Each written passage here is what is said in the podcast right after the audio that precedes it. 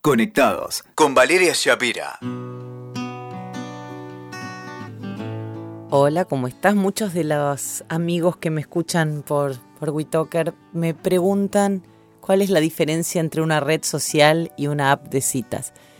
Y muchos otros ni siquiera se lo preguntan y me dicen, claro, porque la conocí en internet, como, como si fuera un inmenso mar, y claro, en un mar hay este, peces de todo tipo. Entonces vamos a hacer un poco de clasificación, porque cuando tenemos información podemos decidir.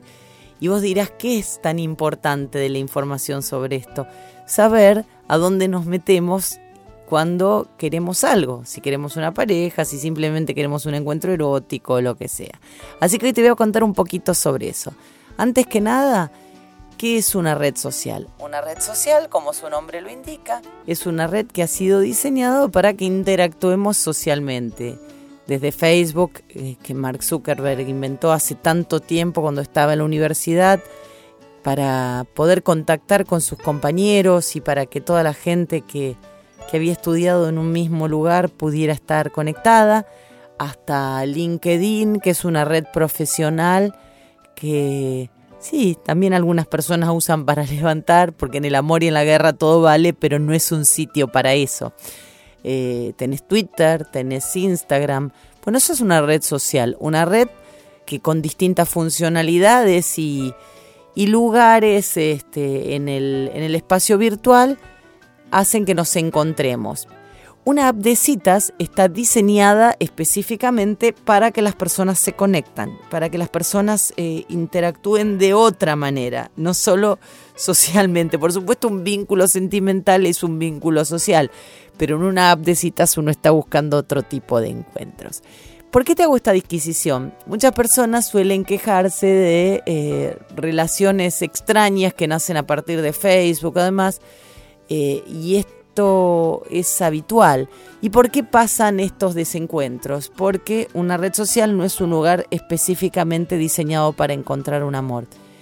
En un lugar como Facebook, por ejemplo, vos podés digamos, eh, hacerte pasar por otra persona, hay muchos menos filtros de, identidad. Hoy cualquiera puede abrirse una red social sin casi ningún tipo de control. Entonces, además de que no es el lugar apropiado para buscar una pareja, también lo que podemos encontrar es identidades falsas. Me preguntan también si en, las apps de citas la gente lo único que quiere es este, sexo. Bueno, acá viene otro ítem que es bien interesante. Hay apps que están específicamente diseñadas para encuentros eróticos, sí. También hay eh, apps que son más del mundo millennial, como pueden ser eh, Tinder o Happen, que geolocalizan y hacen que las personas se encuentren en un radio geográfico determinado y cuando me dicen estas apps son para simplemente para encuentros eróticos, yo vuelvo a mi frase de cabecera, no hay matemáticas en esto del amor. Porque quizás algo que nació como un simple divertimento de vamos a ver quién anda por aquí, cerca del bar en el que estoy esta noche, pueda ser el comienzo de una historia de amor de toda una vida. Sí hay una realidad. Apps como Grinder o Tinder o Happen o tantas otras muestran más fotografías que información, porque por, la misma, por el mismo desarrollo de la app en general conectan, eh, cada una con sus características por supuesto, pero en general conectan con nuestro perfil de Facebook y lo que se ve son fotografías. En cambio, una app como Match.com, por ejemplo, lo que permite es una descripción mucho más exhaustiva porque su funcionamiento se basa en la descripción y cuanto más eh, información de nosotros le damos al sistema, mejor funcionan los algoritmos que permiten que se busquen compatibilidades. Entonces, en una app como esta, sí las personas que están registradas, que están inscriptas, están buscando una relación con compromiso. Más del 75% de las personas que están suscriptas, registradas en match.com, asegura estar buscando una relación con compromiso y es aún mayor el porcentaje de mujeres que de hombres que dicen esto. Y esto tiene una lógica absolutamente simple.